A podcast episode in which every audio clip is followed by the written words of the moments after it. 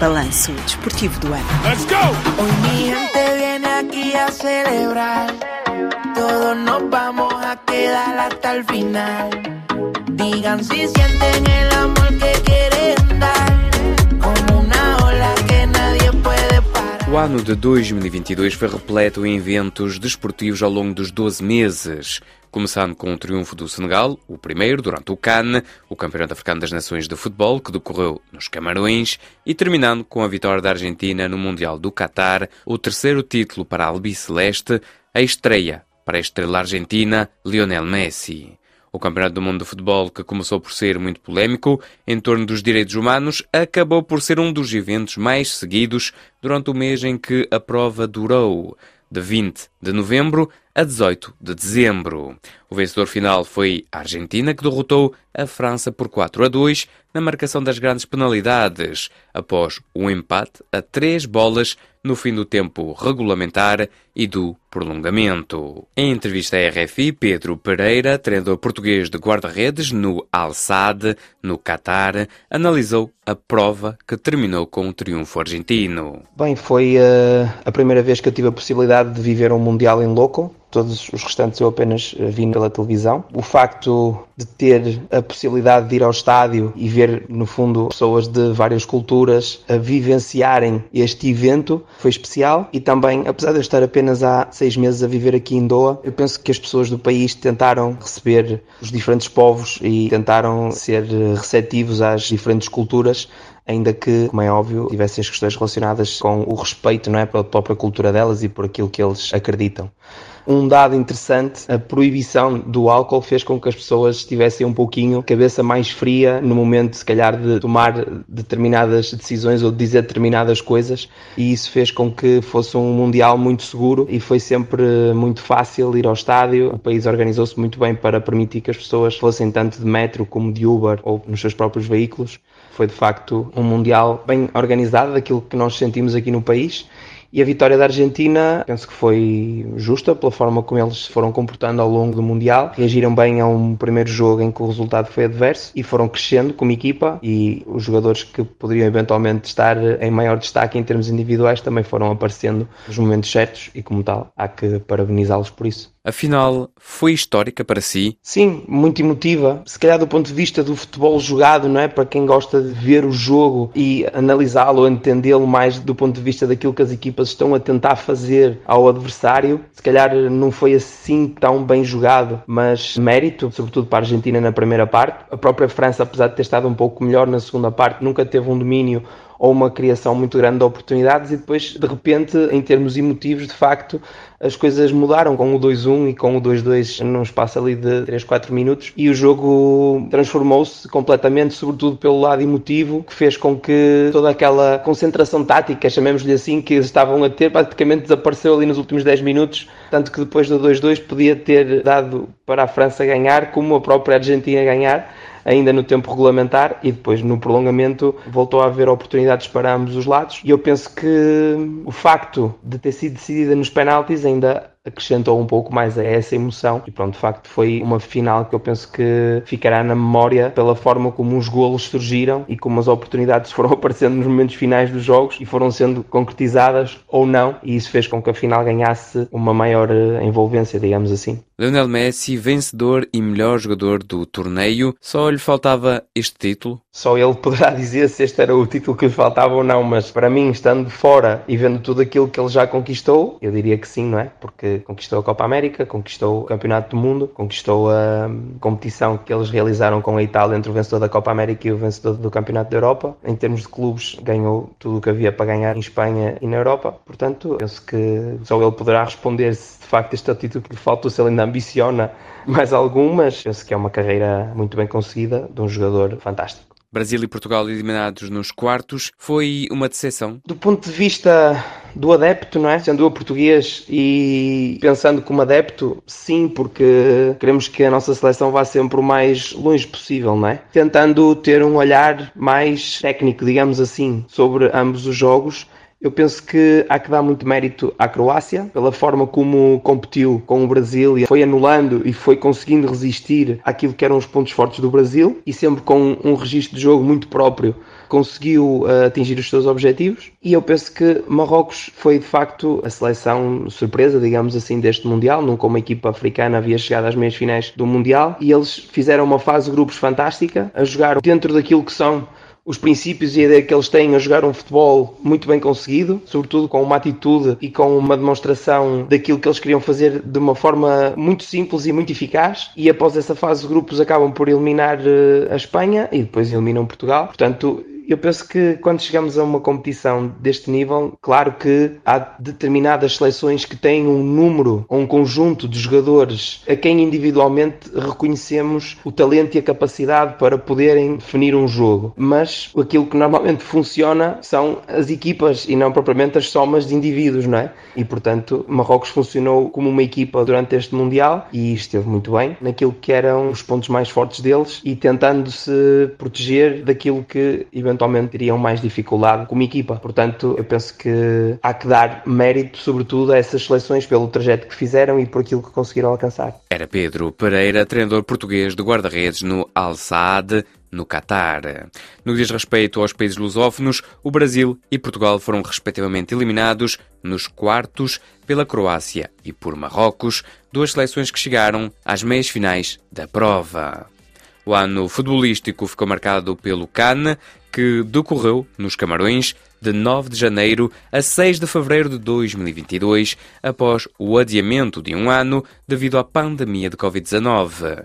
Na final, o Senegal arrecadou o primeiro título continental, vencendo o Egito por 4 a 2 na marcação das grandes penalidades, isto após o empate sem golos no fim do tempo regulamentar e do prolongamento.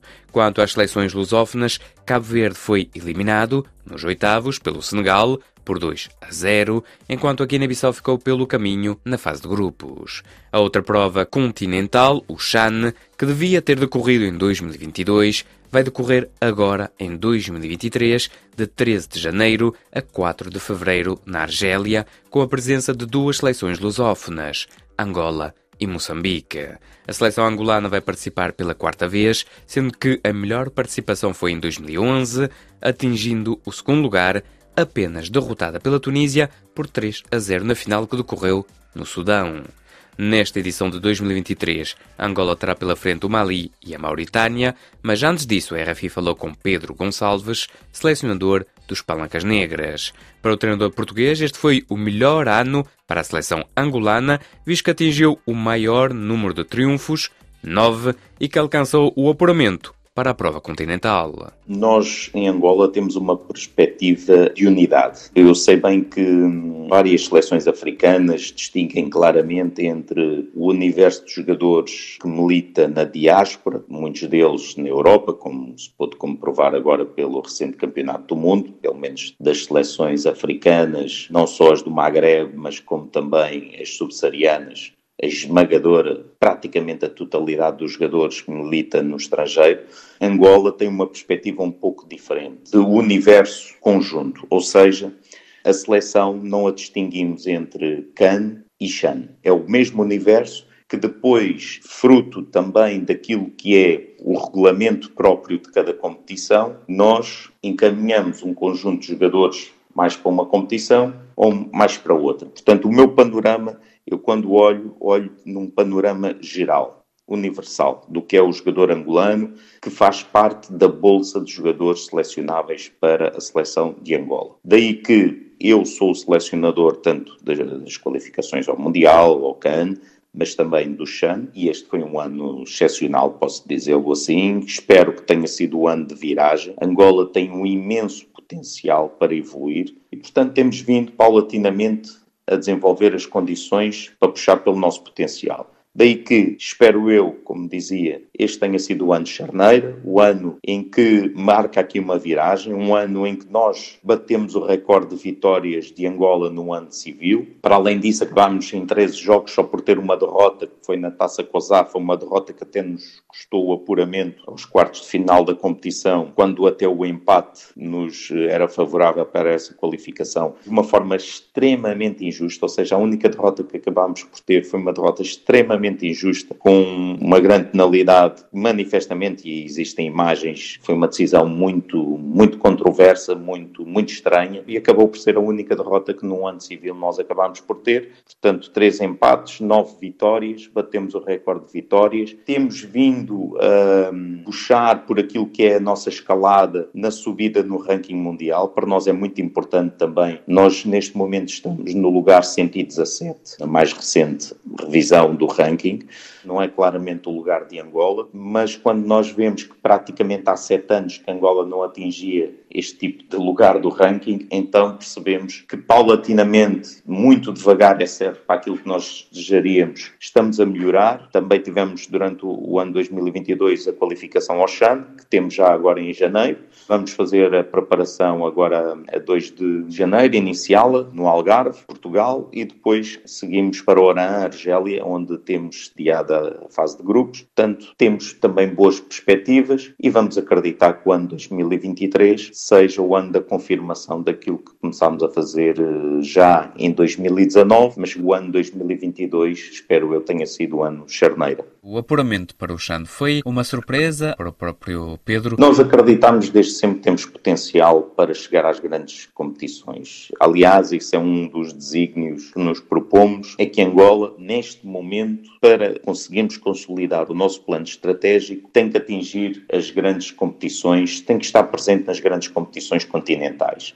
Portanto, eu tenho lutado muito para que nós também tenhamos as condições para, por exemplo, participarmos com regularidade na Taça COSAFA, estou-me a referir ao escalão de séniores, porque é vital no nosso planeamento estratégico haver espaço para crescimento desportivo dos nossos jogadores e daí que é muito importante nós estarmos em todas as fases finais porque são sempre momentos de um alavancar de todo o processo em que a população também mais se une em torno da seleção e em que depois também há todo o apoio superior que nos permite sustentar, no fundo, o projeto. De maneira que foi muito importante nós termos conseguido esta qualificação. Não é a competição mais importante, evidentemente que a nível continental a competição mais importante é o CAN, mas o CHAN é uma competição de oportunidade. E este é o repto que também nos lançamos. É, para além do vem crescer connosco, agarra as oportunidades.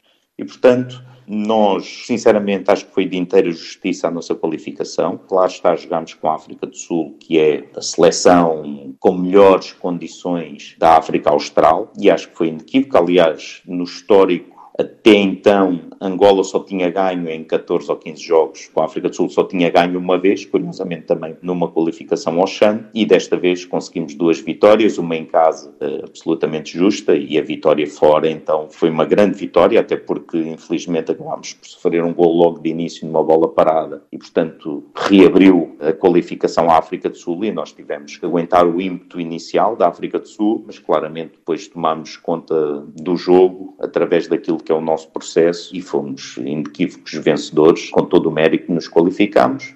É um novo desafio agora, a fase final do CHAN, mas como disse, para nós, o mais importante é estarmos presentes em todas as fases finais e espero, obviamente, que possamos fazer o melhor desempenho possível para cada vez dar mais consistência àquilo que tem sido o nosso trabalho e o nosso crescimento. Para 2023, quais seriam os desejos, os sonhos? O nosso grande objetivo, e não vou escondê-lo, é a qualificação ao CAN. Portanto, é isso que lutamos, é isso que ambicionamos. Neste momento, partilhamos a liderança do grupo com o Ghana. Os nossos dois próximos jogos são, curiosamente, também com a seleção do Ghana, seleção que esteve agora recentemente no Mundial. Portanto, das cinco seleções africanas qualificadas, calhou-nos em sorte uma dessas no apuramento. Portanto, sabemos bem da valia e da grandeza da seleção ganesa, que ainda recentemente no jogo de preparação venceu a Suíça, que deu muito trabalho, como se viu, à seleção portuguesa também venceu a Coreia, deu o trabalho que deu na seleção uruguaia. Portanto, é uma seleção também em crescente, porque recentemente agregou não só um dos melhores pontas de lança da La Liga, o Iñaki Williams, como também jogadores provenientes da Bundesliga, da Premier League, para além, portanto,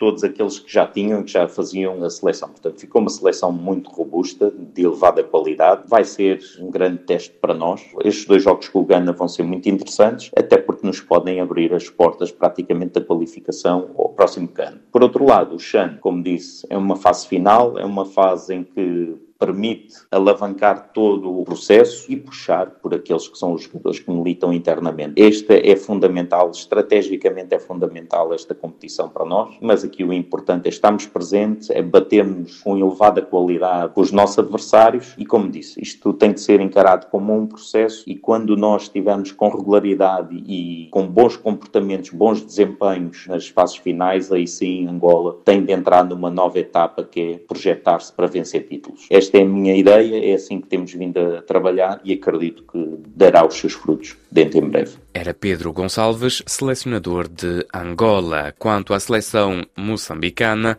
vai estar no grupo A com a Argélia, a Etiópia e a Líbia. Será a segunda participação dos Mambas na prova, sendo que a primeira foi em 2014, onde ficaram pela fase de grupos. Mas antes da participação na prova continental, Chiquinho Conde, selecionador de Moçambique, fez um balanço positivo de 2022 que culminou com o apuramento para o CHAN. Eu acho que o balanço é positivo. É positivo desde o momento em que nós hum, pegamos a solução nacional. Eu entrei para essa solução já com a carruagem em andamento e, entretanto, fomos fazer dois jogos em Benin, precisamente porque nós tínhamos o, o nosso campo interditado. Ainda para a qualificação do Mundial, fizemos o jogo com a Costa do Marfim, perdemos 2 a 0 e depois eh, fizemos o jogo com o Malau, em onde ganhamos 1 a 0. E relativamente a essa situação ficou terminada, as nossas hipóteses já estavam anteriormente impossibilitadas de nós podermos qualificar para o Mundial e o nosso foco virou para o CAN e o Chad. Relativamente ao CAN, nós eh, também na senda da situação do nosso campo que estava ainda impossibilitado de podermos praticar. Jogamos com Ruanda na África do Sul e jogamos praticamente fora de casa. Empatamos o jogo e depois tivemos a segunda jornada do Cana em Benin, onde ganhamos o jogo. E quando tudo fazia crer que em setembro poderíamos receber a seleção do Senegal, eis que a CAF depois uh, cancela e passa este jogo para 2023 uh, março. E aí o nosso foco virou totalmente ao Chan. O Chan foi uma surpresa para todos, até o mais otimista dos adeptos moçambicanos dificilmente acreditariam que nós pudéssemos qualificar. Eu fiz questão, uma fase inicial, interromper o Moçambola. Nós conseguimos uma qualificação que há nove anos não conseguíamos. Eliminamos no nosso percurso a toda poderosa Zâmbia. E isso catapultou-nos agora para maior confiança. E quando nós recebemos depois o nosso adversário Malau, com maior e menor dificuldades conseguimos eh, depois eh, qualificar. E foi um marco marcante eh, nessa nossa uh, caminhada. E infelizmente neste último jogo da data FIFA, onde perdemos por 2 a 1, um, Aliando a isso, nós não perdíamos e sofríamos poucos golos, o que foi muito bom. Eu tinha colocado um slogan para que todos nós consciencializamos daquilo que era a nossa ideia do jogo, a nossa maneira de perspectivar os jogos e analisar os nossos próprios adversários e também a valia da nossa equipa. Quisemos resgatar, eh, em termos metodológicos, aquilo que era o sistema cultural da seleção nacional. Como deve calcular, eu passei 20 anos da minha carreira também ao serviço da seleção nacional, fui capitão dessa evolução e o nosso ADN passa fundamentalmente por trabalhar muito naquilo que é os aspectos táticos. O moçambicano é muito virtuoso, tem muito o seu ADN no jogo de rua, taticamente não é tão forte que é preciso ser trabalhado. Por isso, o balanço até hoje é positivo. O que representa para si justamente esse marco de apurar a seleção para o Chan? Moçambique, durante esses anos todos, esteve arredado de grandes competições. Já há 13 anos que não vai a Uncana, há 9 anos não ia ao Chana, o campeonato não é muito propagandeado a nível da zona, e eu queria e quis introduzir uma ideia completamente diferente, porque o jogador moçambicano por si só é muito bom em termos técnicos. Peca fundamentalmente nessa nuance tática, também precisamente porque há um déficit competitivo internacional muito grande. E quando nós fomos para o torneio da COSAFA e eles trabalharam connosco, a equipa técnica, durante um mês, deu para nós criarmos sinergias, alterarmos aquilo que é o nosso comportamento técnico-tático, em termos metodológicos, tiveram noção daquilo que é a ideia, a maneira como eu gostaria de jogar, no ataque planeado, muitas vezes no ataque rápido, outras vezes em contra-ataque, muitas vezes jogávamos com a equipa mais subida e com um ritmo muito alto, não estavam habituados, e foram aos poucos moldando. Nós chegamos a fazer no torneio da COSAFA três jogos em cinco dias, o que é violento, mas tive a possibilidade de colocá-los a jogarem todos. E eles sentiram confortáveis, onde nós conseguimos eliminar a toda poderosa África do Sul na zona e chegamos às meias finais e fomos eliminados pela Namíbia. E aí jogadores começaram a acreditar. Então, isso foi um grande elan para essa nossa conquista. Por isso que representa muito essa nossa qualificação. Mas a responsabilidade aumentou, porque sabemos perfeitamente que quando ಒಂದು nove anos atrás, nós conseguimos essa qualificação na África do Sul, não conseguimos bons resultados, não conseguimos ganhar sequer um jogo e neste momento nós temos esse desafio. Temos um jogo com a Etiópia, sabemos perfeitamente que a Etiópia, o campeonato está a decorrer, como está a decorrer também o campeonato da Líbia e que é o campeonato da Argélia, e que eles estão num nível competitivo alto, mas nós, como se diz na gíria futebolística, temos que fazer de triplas coração e vamos trabalhar a formarmos um, um grupo forte, um grupo coeso, humilde, respeitando sempre o nosso adversário, o nosso lema, não der para ganhar, nunca vai dar para perder, marcar golos, ganha-se jogos, dá-se espetáculo, mas defender bem ganha campeonatos. É nessa ótica em que nós vamos trabalhar. Sobre 2023, qual seria o ano perfeito? Fazer uma boa prova é o meu nosso foco já estamos aqui e depois, terminando esta competição, temos logo o CAN, onde temos só pela frente aquela que é a campeã africana, Senegal, que esteve agora no Mundial, mas eles têm seis pontos, nós temos quatro e qualificamos duas seleções, tudo é possível, mas como disse, é sempre importante termos os pés bem assentos na terra e com calma vamos trabalhar, mas direcionar agora ao foco do Chan e fazer o melhor que nós podemos fazer. O céu terá que ser sempre o nosso limite. Era Chiquinho Conde, treinador moçambicano dos Mambas. A prova na Argélia decorre de 13 de janeiro a 4 de fevereiro de 2023. Nas outras modalidades de destaque para o handball, neste mês de janeiro vai decorrer o Mundial na Suécia e na Polónia, com a presença de três países lusófonos: Brasil, Portugal e Cabo Verde. Os brasileiros participam pela 16ª vez, os portugueses pela quinta e os cabo-verdianos pela segunda vez. A seleção cabo-verdiana alcançou o apuramento para a prova após ter terminado no segundo lugar no CAN em 2022, tendo apenas sido derrotada pelo Egito na final por 37 a 25, numa competição que decorreu em território egípcio. Foi a melhor classificação de sempre de Cabo Verde, alcançando assim a segunda participação no Mundial. Recorde-se que a primeira foi breve. Em 2021, no Egito, Cabo Verde perdeu na primeira jornada por 34 a 27, frente à Hungria, antes de ficar afastada da prova devido a um surto de casos de Covid-19. Desta vez, os cabo-verdianos contam disputar todos os jogos, mas antes disso, Flávio Fortes, internacional cabo-verdiano, que atua no Grenoble, em França, abordou o ano de 2022, fazendo um balanço positivo, com o segundo lugar no Cannes e um lugar no próximo Mundial, que mostram a evolução positiva do handball cabo-verdiano. Isso foi uma marca de novo histórico, ficar em segundo, porque nós no início o nosso objetivo era voltar a fazer história, mas tipo, o importante era se qualificar em quinto, mas também nunca pensávamos que íamos terminar em segundo lugar, como aconteceu. E isso foi uma surpresa, uma marca ainda mais histórica. Mostra que não foi um acaso a primeira vez? Na primeira vez disseram, ah, é uma equipa tipo de jovens, vem aqui passear, e durante a competição fomos a mostrar jogo a jogo que não era só isso. E agora nessa cana disputamos em junho, os adversários já nos viam de uma forma diferente, com mais respeito. E isso talvez mostrou tipo, que Cabo Verde tem alguma qualidade. E no fim mostramos que merecemos, sinceramente foi merecido,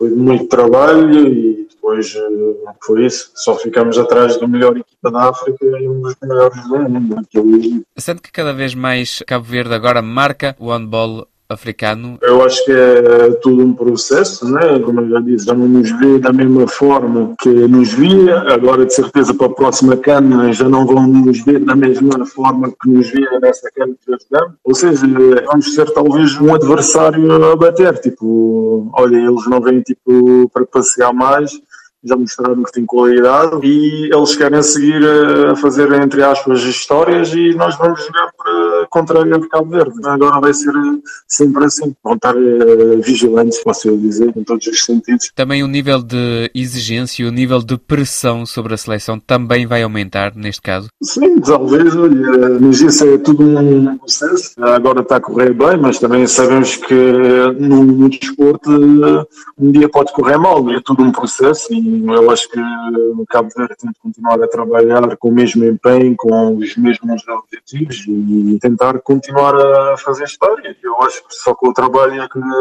chegaremos lá.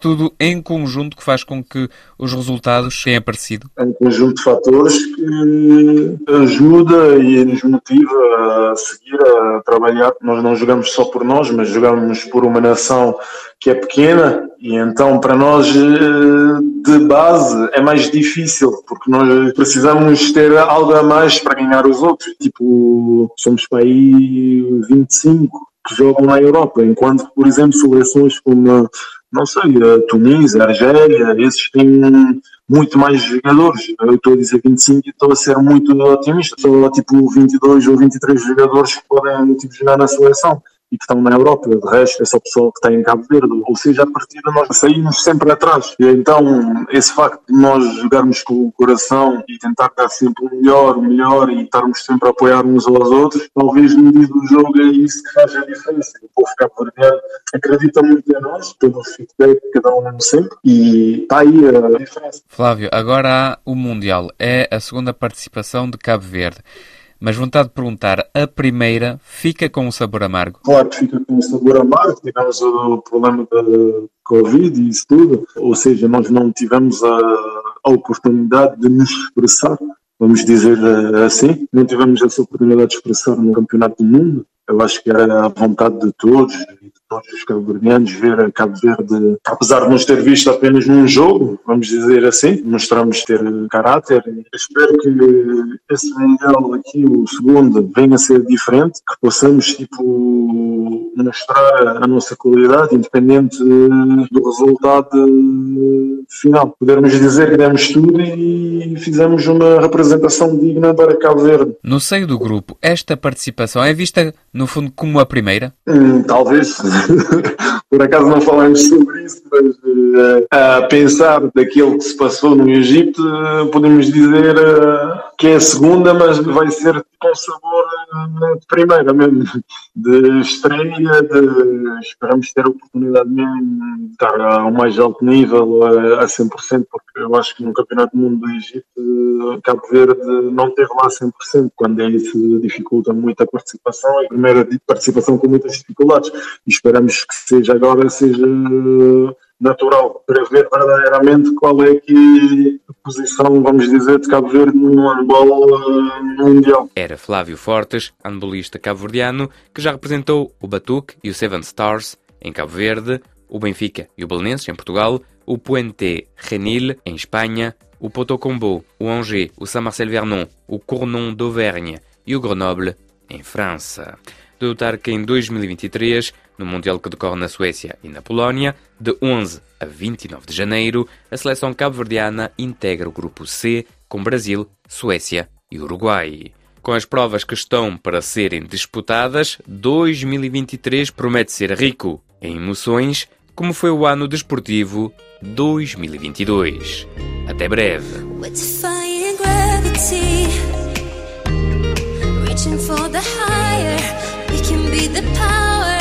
Just unfold your hands to see. We're in this together Fair place forever. We go on We won't surrender. Take control We always pass it on. To the beating of the drum Nothing can stop us We're unbreakable